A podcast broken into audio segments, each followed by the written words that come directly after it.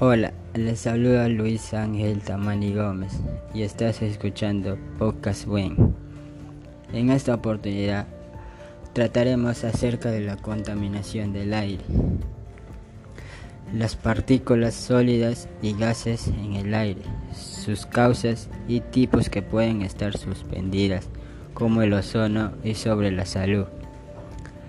Debemos entender como contaminación del aire atmosférico en esta presencia en, en, el aire de materiales o formas de energía que implican riesgos, daño o molestias grave para las personas y seres de la naturaleza. Popular así como que pueden atacar a distintos materiales, reducir la visibilidad o producir olores desagradables y enfermedades. Lamentablemente estamos viviendo una situación muy difícil, ya que las principales causas de la contaminación del aire están relacionadas con la quema de combustibles fósiles como el carbón, el petróleo y el gas. De estos materiales primos se produce principalmente en los procesos o en el funcionamiento de los sectores industrial y del transporte por carretera. La Organización Mundial de la Salud, OMS, la contaminación atmosférica urbana aumenta el riesgo de poder, ser enfermedades cardiovasculares. Ante esta situación y la vulnerabilidad de los humanos se encuentran debido a la contaminación del ambiente. Se deben tomar medidas para disminuir estos altos niveles de contaminación y trabajar juntos para el desarrollo sostenible. Asimismo, entre las causas que ocasionan esta situación se encuentra el hogar, cocinar y calentar hogares, la quema de combustibles fósiles, madera y otros combustibles de biomasa para cocinar, calentar y encender fuegos, la principal fuente de contaminación en el ambiente. Casi 4 millones de personas mueren prematuramente al año de enfermedades con la contaminación del aire interior y en el gran mayoría en países en vías de desarrollo. Industria. Estos generan contaminación en las áreas de trabajos, afectando especialmente al aire, como la gran escala de combustibles fósiles, como el petróleo, el carbón y el gas. Una preocupación creciente en áreas desconectadas de la red eléctrica. Transporte. Una de las más fuentes contaminantes del aire son los combustibles fósiles como la energía que generan los automóviles por su combustible, una proporción que está aumentando y se han relacionado con casi 6.000 muertes prematuras. Agricultura.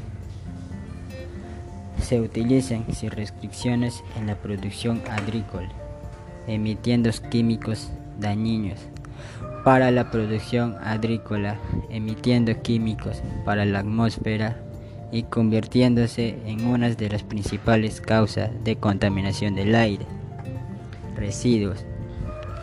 Quemar los, los, desechos, la quema de residuos a cielo abierto y los desechos orgánicos en los vertederos liberan a la, a la atmósfera dióxido, furanos, metanos y carbón negro.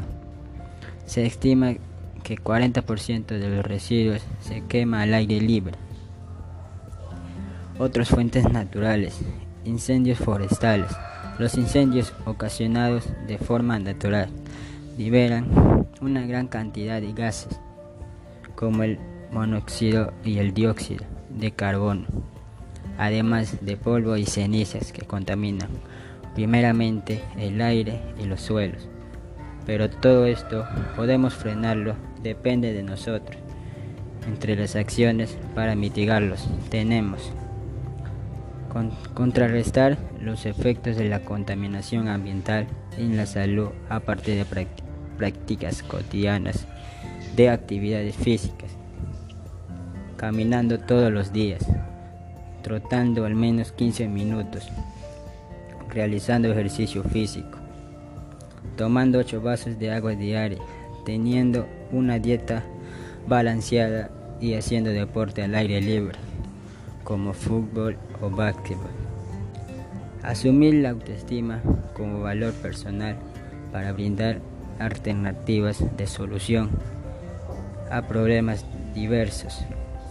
La autoestima se define como la que cada persona siente por sí misma, es decir, su juicio general acerca de sí como una actividad o actitud que aprueba a desaprobación, alta o baja autoestima.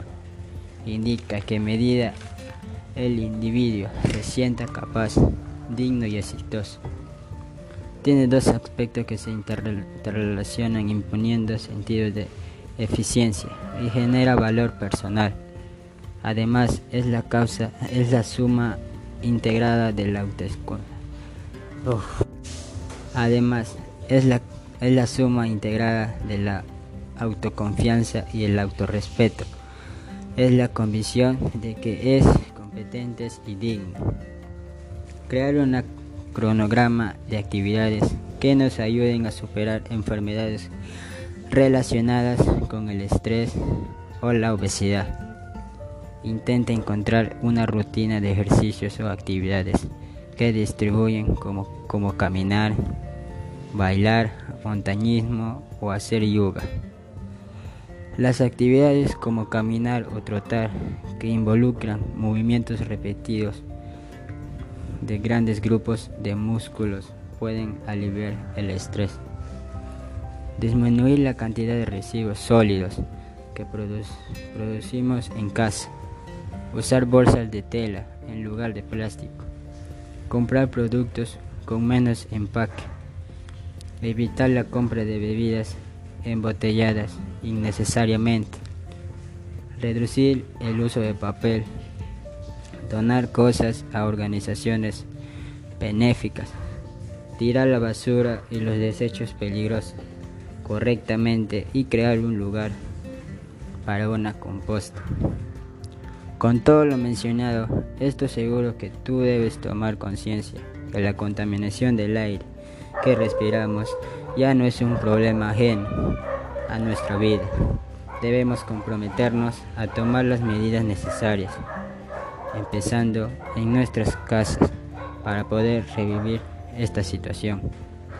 Finalmente, te invito a ti a conocer mis pocas acerca de la contaminación del aire y otros temas y otros temas importantes. Gracias por permitirme llegar a ti y nos encontraremos en otro capítulo sobre el podcast Win.